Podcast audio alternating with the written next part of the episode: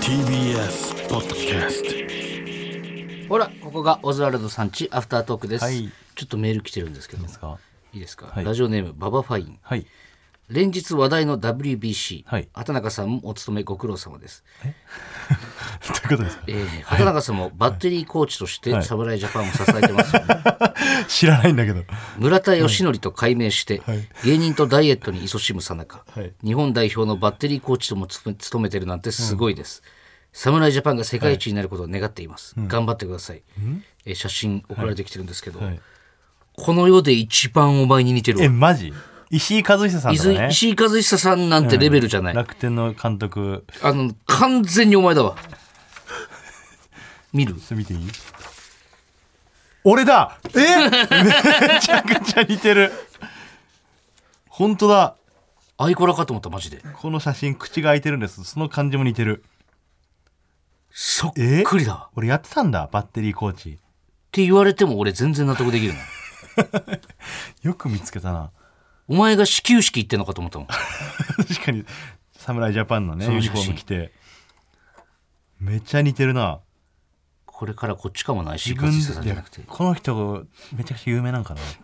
どうなんだろうなんかいいっぱや、いい夢野球好きな人からしたらっね。ぱいバラエティーが出てほしいなえバッテリーコーチとしていっぱいバラエティーとか出てほしいなバッテリーコーチとしてバラエティー出てる人あんま見たことないよ俺。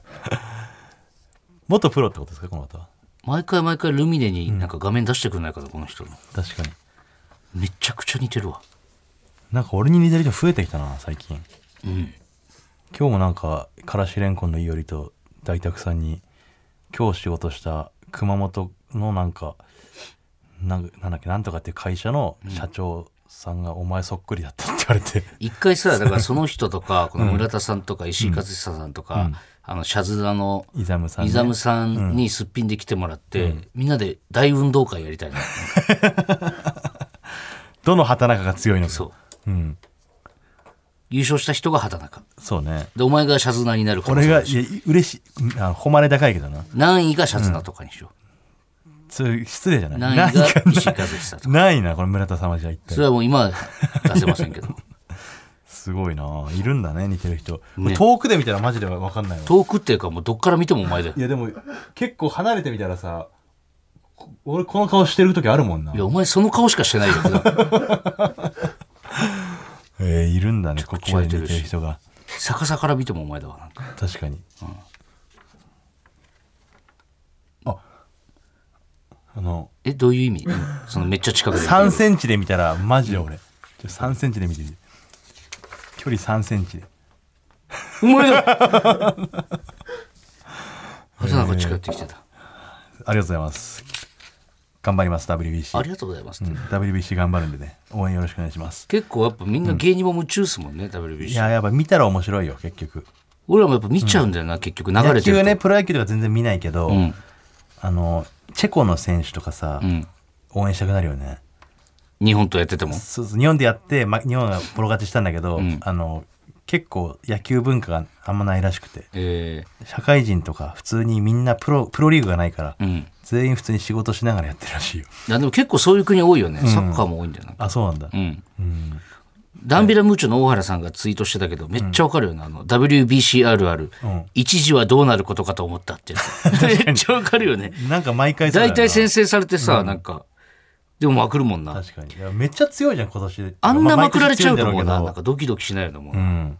優勝するだろ、多分。いやするんじゃないもう強すぎるもんあって前回優勝してんだっけいや前回じゃないんじゃない前々回い前々前回前ぐらいかな一郎があのうん、それ見てたけしどたや、つでしょ10年前ぐらいのやつ。うん前回優勝してないのか。してないしてないあじゃあ、取れ、だって史上最強って言われてるんでしょ最強でしょでも大谷ダルビッシュねえ村上様ね。村上いて村上様もなんか毎回毎回一個前に大谷がいるからなんか、メンタル的にハイパーしんどいよな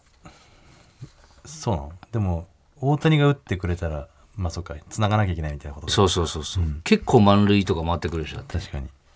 いやでもそんなん何度も乗り越えてきてるからね村上様、うん、ごめんね野球全然知らない2人が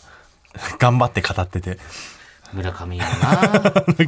村上はやよくやってるよね本当にね高校野球をかなり頑張ってプロになった人だからねそうね相当な努力家だから、うんだいぶ走り込んだと思うしねそうそうそう、もう何、そのキャンプとかも参加してね、自らそう自ら自分の意思でね自分の意思で、 そうよく食べるんだよしかも実費らしいよ村上はもう実費で参加してるから、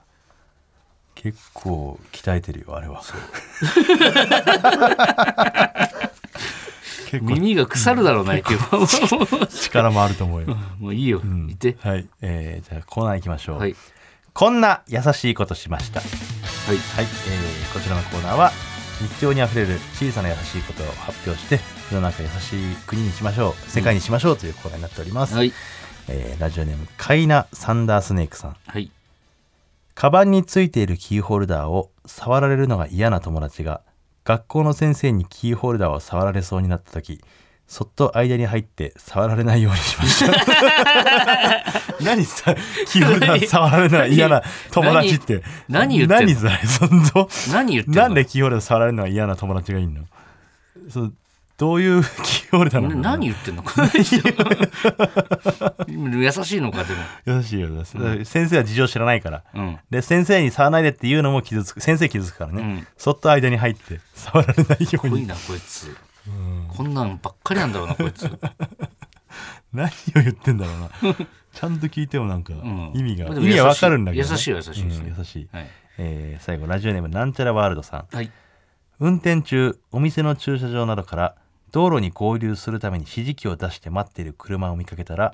極力止まって道を譲るようにしています、シンプル優しいですねねうん、もう別にグーの根も出ないぐらい優しいですそう ねうん、何の色もありませんあー優しいねって言えるよね、うんはい優しいねって次の方っていう感じの挨拶ですね、ありがとうございます、はいありがとうございます、はい、また来週も聞いてください。ありがとうごあざりがいとうごまざいしましたた。